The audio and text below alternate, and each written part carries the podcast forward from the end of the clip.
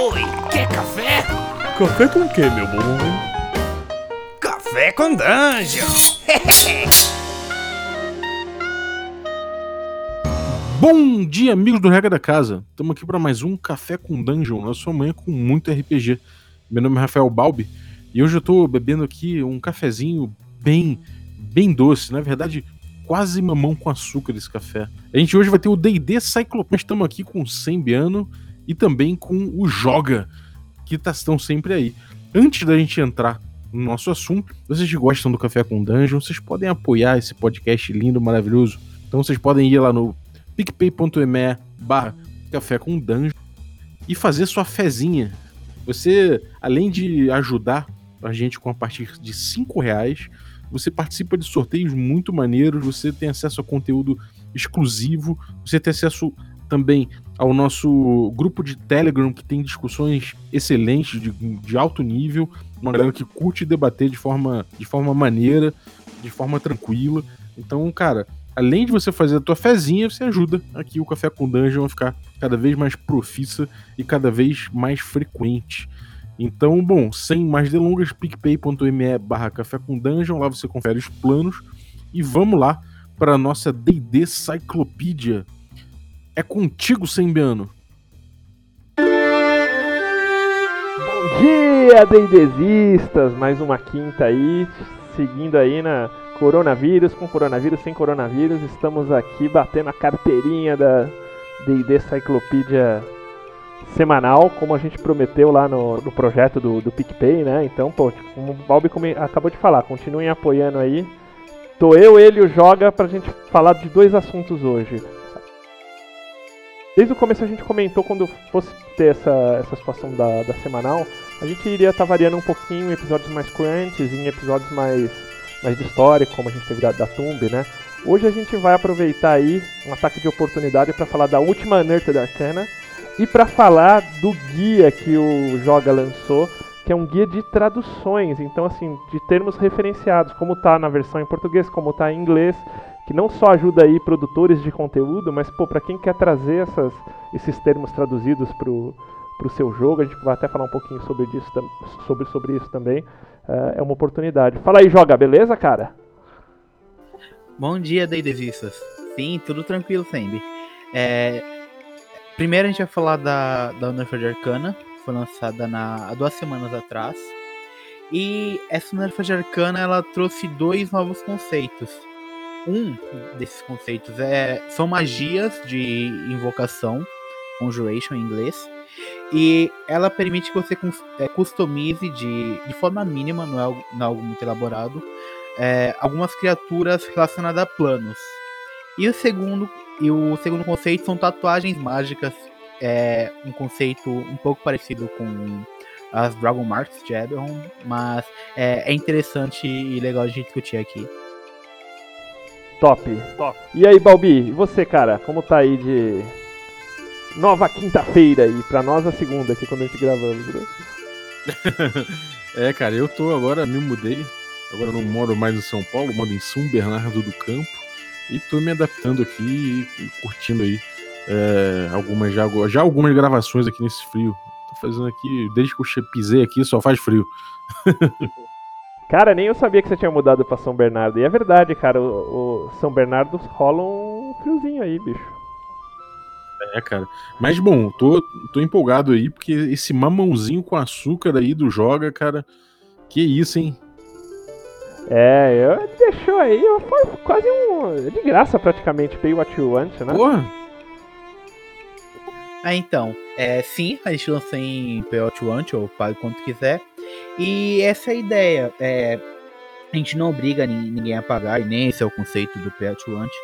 Mas nós queríamos que, mesmo que não pudesse pagar, tivesse acesso a esse material. Isso ocorre não só com o guia, quanto com outros materiais que a gente disponibiliza na Dems Guild. É, o intuito é esse mesmo. É, se você puder ajudar, muito obrigado de coração. É, é importante pra gente. Mas se você não puder, sem problema, faça seu download lá e tá tranquilo, é seu. Cara, isso aí é. Se merece uma medalha, além de tudo. Sim, é. Um, algo interessante desse, desse material, desse guia, é que ele a princípio pode soar como se fosse algo exclusivo para quem joga D&D quinta edição, mas não é. Algo que eu tomei o cuidado quando fui confeccioná-lo é como é que um, um, cara como, por exemplo, o Balbi, que não é muito fã da quinta edição, mas joga as edições antigas de D&D, como que ele poderia se aproveitar desse material? Então, o que, que nós fizemos? Além de traduzir todos o, os termos mecânicos, como, por exemplo, save throw para salvaguarda, attack roll para jogada de ataque, esse tipo de coisa, a gente também traduziu todos o, os termos que foram adotados, meca é, não mecanicamente, mas questão de, de flavor, também como que foi traduzido nessa, nessa nova edição. Então, por exemplo, você vai achar o nome de um monastério é, localizado aos arredores de Damara. A tradução vai estar tá lá no, no guia. O Balb é um cara que joga de tudo aí, né? Ele curte o OSR, mas Sem tá dúvida, sempre cara. metido aí nos, nos outros jogos aí, que ele sempre tá de olho no, no que tá rolando aí. Então esse foi um, foi um cuidado, a gente fez com, ba- com bastante atenção para tentar capturar tudo. É um, é livro de 322 páginas, é, é grande. Mas a gente conseguiu, acredito eu, capturar todos os termos que foram utilizados. E é isso. É, a intenção foi disponibilizar para os criadores de conteúdo, para todos nós falarmos uma mesma linguagem. Não ficar ainda com. Ah, é teste resistência, salvaguarda. É, é nível de magia, ou level de magia, é ciclo de magia, enfim. Assim todo mundo fala um termo só e é mais fácil das pessoas se adaptarem à nova tradução. Foi, foi essa a intenção. Cara, cara, como é que foi, como é que foi o trabalho em si, cara? Você se enfurnou aí? O que, que você fez pra, pra conseguir fazer esse, esse trabalhão todo? Sim, então. é, até um amigo meu comentou que se eu fosse pegar o, o tanto de horas que nós investimos nesse trabalho, 4 dólares seria muito pouco. Mas foram mais de 50 horas fazendo esse, esse guia. Porque não, não foi só ler de cabo a rabo o, o livro do jogador. Foi também ler o Present Book, a sua edição em inglês, para sabermos como que é, a tradução, ao que, que ela se refere. Então foi algo muito trabalhoso. É, mais de 50 horas tranquilo. Eu tô com ele aberto aqui, já que a gente entrou nele, a gente começa por, por esse assunto aqui. Eu tô com ele aberto aqui, ele primeiro começa assim, tipo, com um guia de como ler o guia dele. Praticamente for dummies, assim. E, e também, cara, tipo, ele, ele dá algumas algumas situações, por exemplo, tipo, como acho que o Joga traduz, e ele traduz muito os Anerta da Arcana, eu mesmo, tipo, espero ele soltar o Anerta da Arcana traduzido, que eu nem, nem, nem vejo em inglês normalmente. Tipo, espero ele soltar traduzido que é bem, bem próximo. E às vezes ele, hoje em dia, tem esse o termo de subclasse, né? Que aqui ele deixa muito claro, olha, tipo, é, a tradução de subclass ainda não existe, porque vai vir no no Xanatar, né? Então acho que até esse cuidado ele tomou aqui na introdução, né, Joga? Isso, e é um termo muito utilizado, é arquétipo, sub, é, subclasse, subclasse, enfim. É a segunda escolha mais importante que você faz pro seu personagem, talvez terceira, se considerar a raça. Então é um termo que o pessoal utiliza bastante. Então, como eu esperava que o pessoal fosse buscar esse termo, é, eu já coloquei esse aviso de que, ó, você não vai encontrar a tradução aqui porque a tradução ainda não existe. Pô, e, e eu tava dando uma olhada no, no guiazinho, cara. Eu não sabia que Dungeon Master tem quatro referências nos livros, no livro do jogador, diferentes. Você tem Dungeon Master, tem Mestre de Masmorra, Mestre de Jogo e Mestre. Sim, então, isso, é, isso mostra um pouco do, do nível de atenção que a gente teve. Essas três informações sobre o, o título dado ao, ao DM fica numa notinha de rodapé abaixo da introdução. Você quase não percebe. E, e lá fala: ah, a gente optou por usar o termo DM porque esse é o termo é usado para se referir ao mestre de Dungeons and Dragons. Tá numa notinha de rodapé. A gente pegou essa nota, encontrou e, e redigiu da forma que, que aparece no guia. É, um outro que ajuda bem aqui também, perícias, né? Tem, tem a listinha de, de, de tradução, assim, da, da pronta referência de como é em inglês, como é em português, de todas as perícias com a página do livro, as raças, classes, né? Isso. Esse também foi um, um cuidado que tivemos. É, claro, o, o guia não, não, é perfeito, mas a gente fez o, o nosso melhor. E pra. É, como eu diria? Pra testar que de fato o termo existe, nós colocamos a página onde ele se encontrava. Então, caso você veja um termo que não lhe seja agradável aos olhos, fala, hum, eu acho que não é esse termo. Você vai no seu livro em português, abre na página indicada e lá você vai encontrar o, o termo que foi utilizado. E, claro, vai bater com guia. Eu achei isso muito bom, cara. Eu, eu ia falar justamente isso. O fato de você ter colocado o nome em inglês, o nome traduzido e a fonte ainda, é, cara, é, é muito bom, porque o cara não só ele, ele vê ali, ele confere o, se tá certo, que, se, enfim, ele olha e fala, vê que o termo está sendo usado, como ele vê o contexto, né? Sim, sim. É, foi essa exatamente a, a intenção. Porque a, é, a gente sabe, nós que ficamos mais em contato com a comunidade, que não é todo mundo que, que aceitou bem a tradução. Então a gente já tomou esse cuidado já para para evitar problema, o pessoal ficar falando, não, não é isso, tal, é, é teste de existência, que é o que a tradução fanmade usou. Então a gente fez questão de, eh, de deixar a página que o termo se encontrava. Mas depois da tradução fanmade? Não, não, a gente colocou apenas o, os termos oficiais, ah. os que foram Beleza. Cara, uma coisa que me ajuda muito, não sei o Balbi, quando você tipo, vem jogar muito em inglês, é duas coisas, que é nome de magia e equipamento também, né?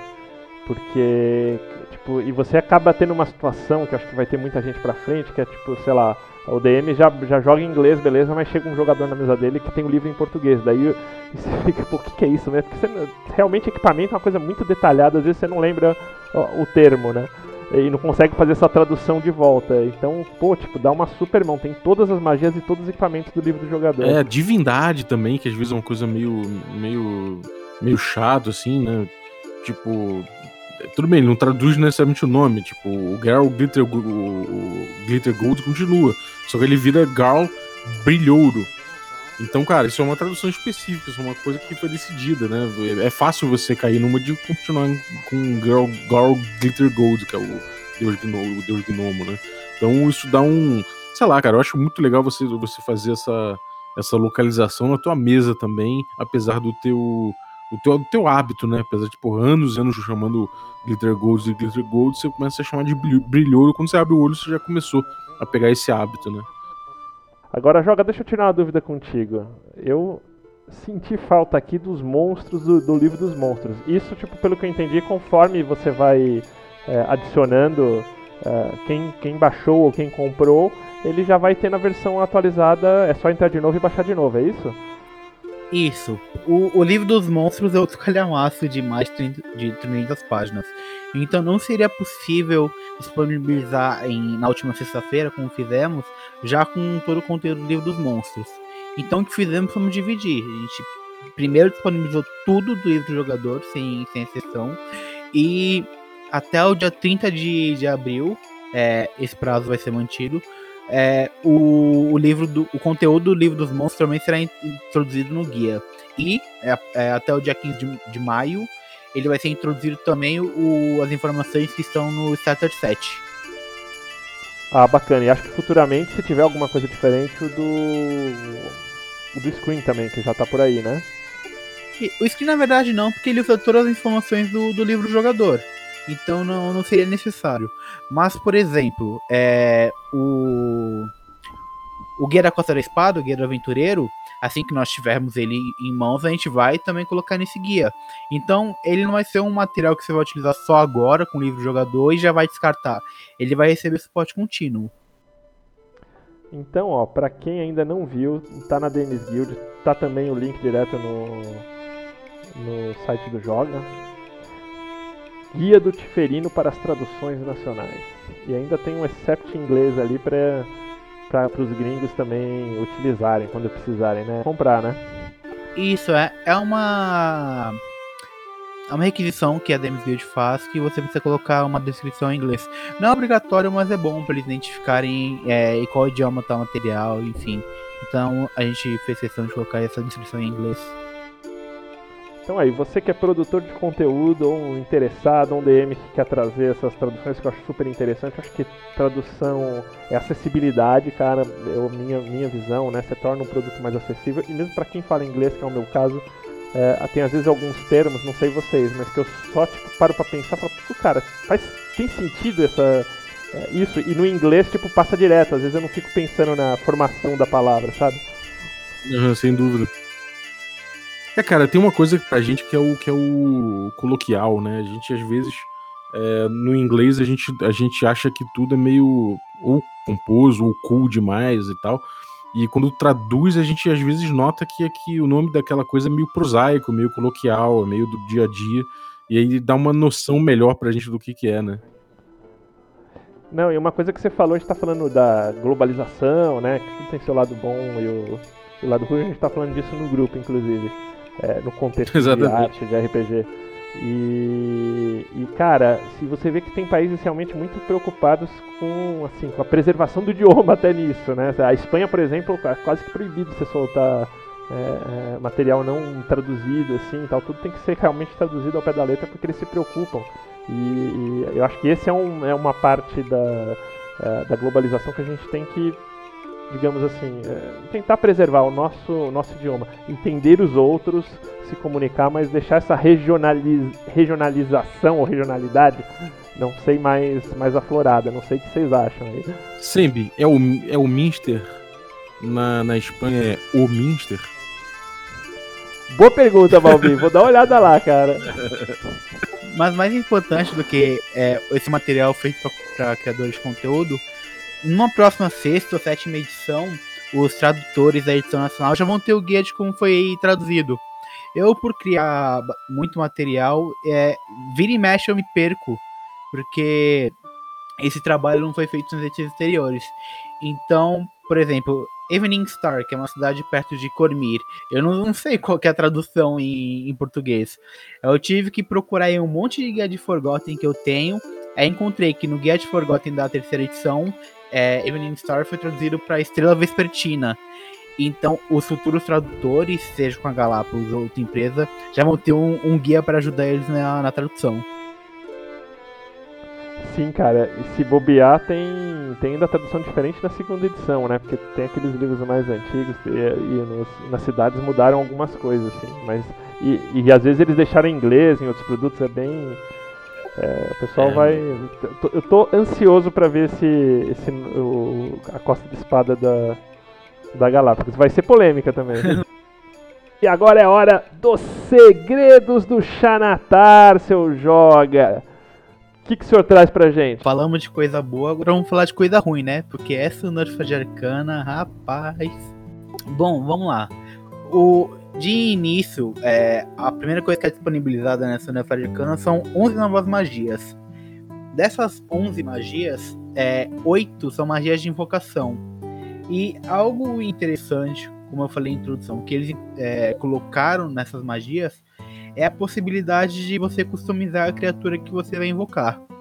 Vou dar um exemplo aqui. O Conjurar Celestial, você pode escolher se o Celestial vai usar um, um martelo ou um arco. Acho que é Guardião ou Vingador, o nome do, dos dois anjos. E o Guardião usa um ataque corpo a corpo e o Vingador usa uma arma de distância, usa um arco.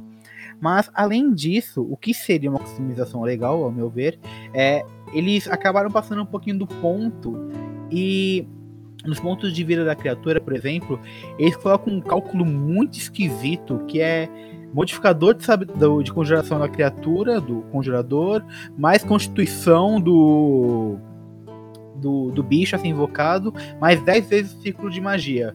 Essa é uma conta fácil pra gente, mas é, é muito perceptível quanto que isso está em desacordo com o, o que é adotado até aqui na quinta edição. O máximo que você faz de conta na quinta edição é quando rolar um D100, ver qual que é a unidade e qual que é a dezena. E eles colocaram é, equação no, na conta. É, é estranho. É, esses. É, assim, eu diria que tá, assim, essa Ananta Dakan é aquela do dia que foi lançado 26 de março. Acho que o Joga já meteu uma tradução 27, se eu não me engano. Ele aí. confirma aí. Mas é, ela, 80% da tem de magias e tatuagens, 80% da parte de magias é, digamos assim, o mesmo conceito replicado em baseada, que é tipo você trazer um espírito ou algo de outro lugar, tipo um, summon, assim, sabe? Tipo uma convocação mesmo. É, conjuração, talvez. Summon, summon acho que seja. É, é, acho que tem a, tem a tradução de conjuração. Isso, é, uma invocação. Só que o que, que me. Acho que o conceito é legal, tem essas partes mais, mais mecânicas que carecem aí de ajustes. Mas duas coisas que eu vou te falar que eu não. Dessa parte da Unearthed eu não, não curti. Primeiro, esse conceito baseada. Porque é tipo assim, é meio o mesmo template aplicado para várias classes e só muda o flavor, assim, mas é muito descarado isso, não muda quase nada, né? Isso é, foi até simples de fazer tradução, porque quando eu vi o documento, quem me segue no Twitter é, até viu, comentei, putz, 12 páginas de Zenford Arcana, ferrou. E no dia seguinte estava traduzido porque em 8 das 12 páginas o conteúdo se repetia. Era Ctrl-C, Ctrl-V, trocava a criatura a ser invocada, é, as criaturas fazem menção aos planos, então é uma aberração, um celestial, um ínfero, com suas variações. É, o ínfero, por exemplo, você pode invocar Diabo, Demônio ou Yugoloth, você escolhe. E é tudo igual ao texto, muda algumas habilidades-chave da criatura. Por exemplo, o invocar férico, o férico que você invoca, ele pode se transportar, que é algo que as outras invocações não possuem. Mas de resto, o texto flavor, como você me falou, é completamente igual. É, porque daí, sei lá, a diferença é que o bardo ele só invoca o férico. O, o druida ele vai invocar o férico e vai invocar uns outros três. Então no fim todo mundo invoca alguma coisa que mais ou menos é igual. E eu também não peguei muito, joga, a diferença, cara, do, porque assim, me pareceu todos os mesmos, a diferença é que, sei lá, tipo que o, o, o bardo evoca no terceiro círculo mas o guardião, tipo, sei lá, invoca um espírito feral no segundo círculo dele. É, só que é mais ou menos, assim, eles têm mais ou menos os mesmos poderes, né? Existem diferenças no, nas estatísticas da criatura. É, um férico, por exemplo, vai atacar com mais dois, outro atacar com mais três, mas a grosso modo é, é isso mesmo. Vai dar um, um possível empate. É porque, por exemplo, um, quando você escolhe uma invocação, no invocar é, uma invocação não. Quando você escolhe uma aberração, invocar aberração, você pode escolher invocar um Beholder, um Sled, um Descendente Estelar, e aí, dependendo da criatura que você escolher, ela vai ter mais ou menos impacto no combate, é comum. É, mas tirando essa, esses pequenos flavors, sim, daria empate, certamente. E na real você não convoca a criatura, você invoca o espírito dela sempre, né? É meio que tipo, tudo nessa pegada de espírito planar, uma coisa cai naquele seu lance que você comentou de coisa de plano também, acho que vem por aí, né? Isso, é bem na pegada de espírito planar. Inclusive, uma das magias que eles disponibilizaram é a forma sobrenatural, que te permite invocar, é, se banhar sobre o, o espírito do, dos planos é, superiores ou dos planos inferiores.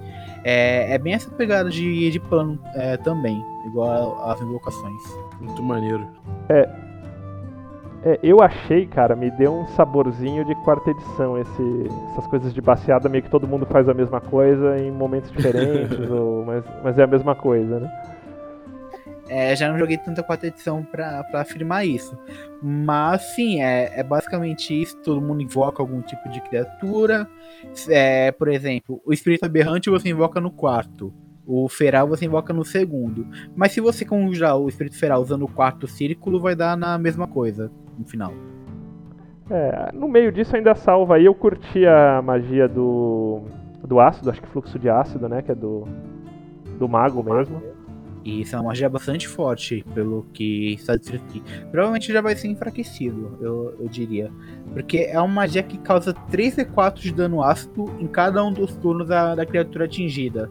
É um dano muito alto e é uma magia que pode durar até um minuto dando dano. E a pessoa tem que gastar uma ação para tirar esse ácido. É, é uma magia que causa bastante dano e, enfim, tem o potencial de causar 30 D4 no final.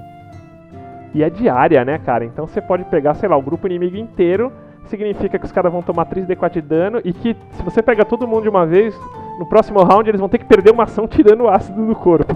Caralho, né? Isso. É, o dano na economia de ação é pior do que o dano ácido que é causado, para falar a verdade. Mas pelo fato de ser uma linha é, de um metro e meio de largura, É, é como um relâmpago, não vai atingir tantas criaturas assim, é, embora seja em área. Se fosse em cone, talvez eu concordaria mais que os efeitos seriam mais trágicos. Mas linha é difícil, vai acertar dois, três no máximo. Tem disso também, né? É, sendo em linha. E das tatuagens? Ô, ô Balbi, ô, rapidinho, nesse negócio das magias antigas, cara, eu, eu já me esqueci, você tá mais com, esse, com isso na cabeça. É, tinha essas descrições de linha, cone, isso veio mais na terceira edição, né? É, cara, eu não lembro nas magias, nas magias antigas ter muita descrição a respeito disso, não. Ela é uma coisa. É, esse rigor mais tático começou, acho que, vir pra, pra o AD. É, aí começa a aparecer mais. No Basic não tem tanto assim, não. No DD antigo, o ODD também, não tem muito disso. Lembre que o Bob gravou um episódio aqui pro Regra da Casa sobre magias nas edições, e a bola de fogo é bem isso. Se você vê no, no princípio, quando o jogo foi, foi formulado, tinha três quatro, é, três, quatro linhas só descrevendo a magia, tal, área de efeito. Conforme foi é, alavancando as edições, essa descrição ia aumentando. Exatamente. É, é, fica menos lacunar, né? Eu acho que o D&D foi caminhando muito o caminho de para de, sei lá, não é nem parametrizar, né? É de é, regulamentar tudo cada vez mais e ser mais exato nisso para tirar lacuna. Então, enfim, aí acabou chegando nesse ponto, né? Isso era bem a pegada do, do Gygax, né? Acho que até mais do que do, do Arneson, pelo que eu pelo que eu pude dar uma olhada. Ele... O Gygax, ele, ele no início, o Gygax no início ele começou, ele começou normal, né? Ele, ele foi grande responsável aí pelo, pelo produto D&D em si, mas com o tempo ele, veio, ele veio desejando é, normalizar a experiência, né? Ele queria que todos os mestres jogassem meio parecido, ele tinha esse plano de torneios também. Ele queria que a experiência do D&D fosse enxuta e colocada num, numa forma mais, né? Então ele acabou botando isso da forma dele, que era escrever regra, regra, regra, regra, regra, regra, regra, regra. Então, pô, sei lá, você tem desde combate de, de, flying maneuver, né? Ou seja, manobra de, de voo para um dragão, aquela classe de manobra para as criaturas voadoras, até coisas mais específicas como, como área da magia, começou a consagrar esse tipo de solução, né?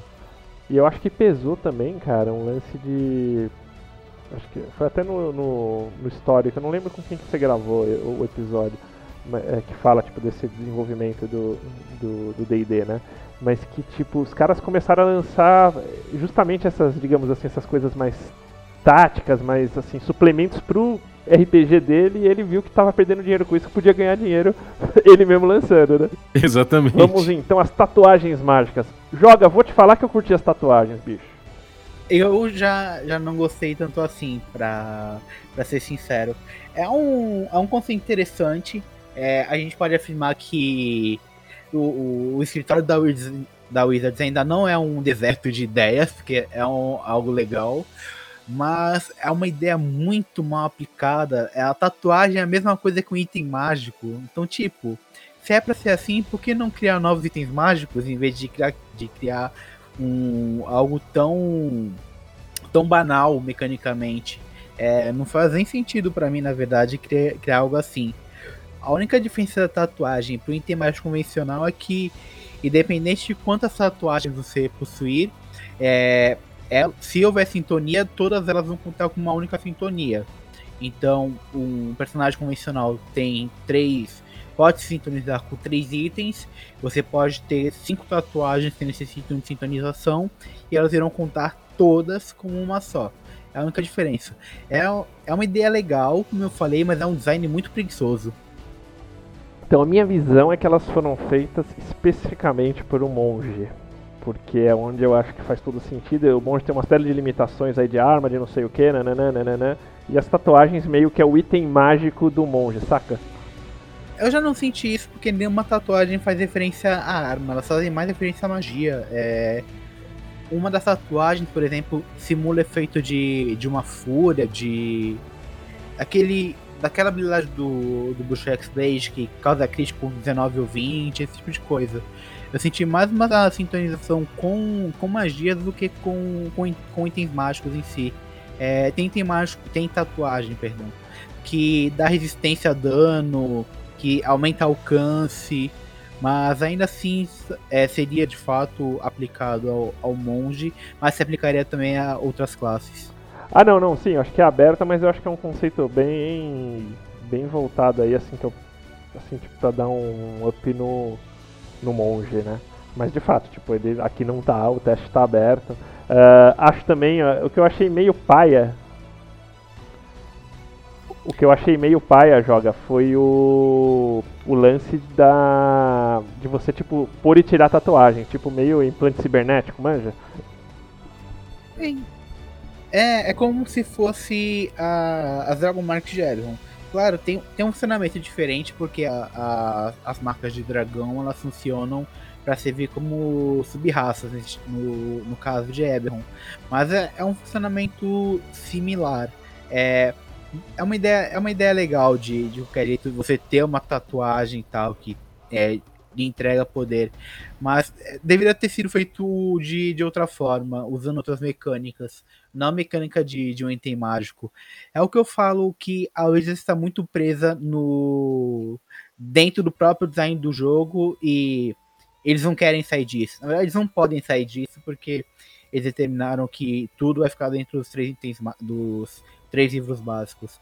É, inclusive, eu acho que a contratação do, do como game designer tem muito a ver com isso. É, alguém que trabalha, trabalhava na Cobalt Press, que não tinha essa, esses impedimentos da Wizards e que poderia dar um, um ar fresco no, no escritório da, da Wizards. Mas eu acho que não está funcionando, pelo visto. É, essa já foi dele. O, o, que eu digo assim, meio na pegada da cibernética, é que você, assim, acho que diferente das Dragon Marks, você não tira a tatuagem. Essa aqui você tira, né? Você pode, tipo, sei lá, tocar, sair, tatu... vira, vira agulha de novo. É uma agulha que vira, vira tatuagem, uma coisa bem, bem louca. Isso é uma, é uma agulha mágica que quando você raspa ela no seu corpo e depois de, do tempo, da sintonização do item mágico, até nisso ele simula item mágico, ela vira uma tinta e essa tinta é inscrita na sua pele. Mas daí se você desintoniza com ela, você tira vira uma agulha normal. Ou seja, fiz tatuagem não curti, não tem nada que apagar com laser, é só dar um toquezinho ali, toque leve. Isso, e a magia do item, desse item mágico volta pra agulha, então você pode aplicar essa agulha em outra pessoa. Aí é beleza, né, Balbi? Tatuagem sem arrependimento não tem. Não é tatuagem, né? pois bem, acho que a gente cobriu bem aí a. A Unearthed, né? Uh, teve alguma delas que você achou assim, pô, tipo, isso aqui realmente das, da, das tatuagens. Uh, todas elas um conceito legal. Um, um, eu achei, né? Uma que você pode aplicar bastante também é no Blade Singer, que tem muito mais nessa parte de fluff. Ele, ele tem umas tatuagens no Blade Singer no, no histórico e de repente uh, ajuda em alguma coisa. Por mais que eu acho que o Blade Singer dessa edição ele ficou muito parecido com mais um mago que se vira um pouquinho na espada do que propriamente no contexto histórico do Blade Singer, que é um cara que dá porrada e usa magia, né? Então, é, Teria outros exemplos para usar. Eu, algumas pessoas que, que me seguem comentaram que o Monge e o Bárbaro da, da quarta edição tinham um conceito de tatuagens em alguma das Paragon Paths, eu não sei dizer, porque eu não joguei muito. Mas é algo que a gente provavelmente vai concordar é que é um conceito legal, mas, meu, tinha que sair desse design. Não, não tem muito o que fazer se, se atrelar tatuagens a itens mágicos. Não faz nem sentido, para falar a verdade. É isso aí acho que por hoje terminamos aqui com o nosso Segredos do Xanatar. Certo, Balbi? Certíssimo. Maravilha. Pô, valeu, joga. Esse episódio aí foi, foi de coração todo teu, cara. Parabéns aí pelo teu, pelo teu lançamento. Teu trabalho aí merece realmente todo o destaque do mundo. Boa sorte aí e que venham os próximos. Quero dizer que eu apoiei lá com os meus quatro doletas. E fora isso, posso, eu posso dizer que tá nessa tá época agora de quarentena, o Joga tá, meu irmão, um fire, cara. Só furo, só, pô, todo, tudo que é de graça que aparece. Cara, me linkou aí um bundle SR que tem tudo de bom ali dentro, cara. Tipo, de graça, só coisa que, pô, que aquele, aqueles itens de sonho, tá tudo ali, o cara achou, pô, mandou pro grupo. depois publicou lá no Twitter. Cara, parabéns pelo teu trabalho, cara. Valeu, Bob. E esse, esse também é um dos benefícios de você apoiar o Café com no PicPay. Além do, de todos os benefícios que o Bob falou no começo do, episódio, é, os assinantes ficam sabendo com, com antecedência de é, itens de graça que saem na internet, eu sempre linko lá. E até furos, na, na última sexta-feira, o, os, os, os contribuintes do Regra da Casa foram os primeiros a saber que Teus não ter vai sair em português pela Galápagos pela Sagen. É, ninguém sabia, meia horinha ali antes de sair o post, já estamos sabendo. Olha só, primeira mão, cara. Pô, isso é muito lindo. é, Sembi, algum recadinho aí, cara? Meu recadinho é: nós temos o Nelson Rubens do RPG Balbi. E sigam. e sigam aí, arroba Sembiano, sigam Regra da Casa. Cara, Uh, tem rolado uns episódios bem legais nesse, nessa quarentena. Eu tenho, pô, tipo, achei top, top o lance do do Mestre X, cara. Deu uma, eu tô pegando a mãe, eu quero começar a fazer fazer stream, tipo, foi super 10 as, os básicos lá. Vou até pegar uma aulinha com ele lá. O tem saído também a, a coluna de, de OSR, né, Balbi? Tá, tá bem louca, cara. Tipo, acho que é, pois é, cara, a gente tá, a gente tá levando aí o, o, o podcast, né? Não pode parar. E eu acho que é isso, daqui a pouco a gente já vai já vai estar tá aí com cinco vezes na semana de novo. E estamos preparados para isso, cara. Assunto não, nunca vai faltar. Sempre tem muito assunto, sempre tem, tem muita divagação aí. E é isso aí.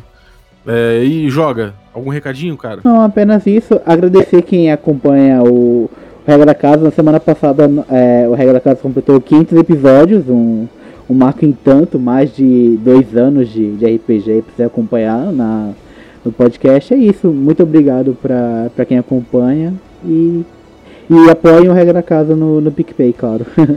eu vou falar isso agora. picpay.me barra café com dungeon. Aquele papinho lá de novo. Você pode apoiar a partir de 5 reais, cara. 5 reais não dá nada, cara. Dá um, porra, enfim, você passa no mercado, 5 reais, nada mais quase dá pra comprar. Então é isso aí, 5 reais você paga um cafezinho e, cara, eu posso te garantir que tá indo pra produção do, do, do podcast ainda. Então, cara, é só pra gente poder melhorar o conteúdo que a gente manda para vocês todos aí. É, possivelmente em breve, toda manhã novamente. Então, isso vai servir não só para que o canal fique cada vez mais profissional, mas para aumentar a nossa frequência de novo para cinco vezes por semana e até mais no futuro, com séries especiais, mais conteúdo exclusivo para os apoiadores, para os nossos assinantes e, aí e mais que isso. Então, muito obrigado a você que já é assinante, cara. Valeu mesmo os apoiadores aí, Café Expresso, os apoiadores Café com Creme e principalmente aí é, lembrar que pô, tem o, o apoio do plano Café Gourmet, que é um apoio pô, que eu vou agradecer pessoalmente aqui, Ricardo Mate, Adriel Lucas, Erasmo Barros, Pedro Cocola e equipe Road Players e o Denis Lima. Muito obrigado aí pelo apoio de vocês, cara. Valeu mesmo por acreditar no trabalho. Todos vocês aí que apoiam, independente do plano, muito obrigado por, por fazer isso aí acontecer. Então, é isso aí, muito obrigado. Agora, antes de fechar, Luiz, você aí que é nosso. que mandou. que mandou bem aí, tá on fire. Manda aí uma musiquinha pra fechar o, o nosso, nosso, nosso programa. A cara tu me pegou. Muito, pode deixar pra semana que vem? Não tem nenhuma música na cabeça aqui. Tem uma aí, Sembi? Ah, tem um, tem um Fear of the Dark do, do, Iron Maiden, lembrei. Boa, cara. Vou, vou te falar que em... eu comecei a fazer essa pergunta recentemente e de dois, de duas pessoas que eu perguntei, duas mandaram Iron Maiden. A vinhetinha de hoje ficou por conta do José Enio. Valeu, José, ficou muito legal, cara. Tanto barulho de café, fa as facas amolando, foi tudo muito bom, cara. Valeu mesmo.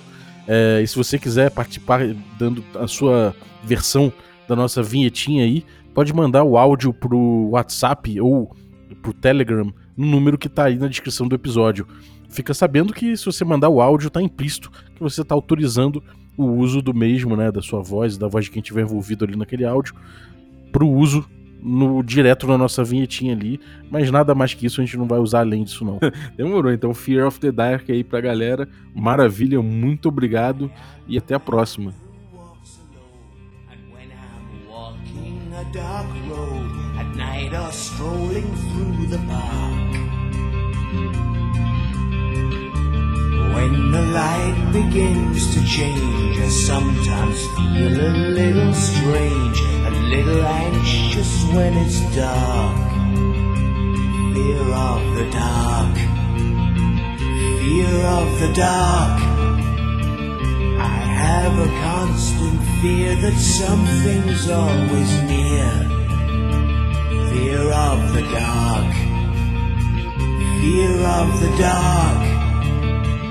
I have a phobia that someone's always there.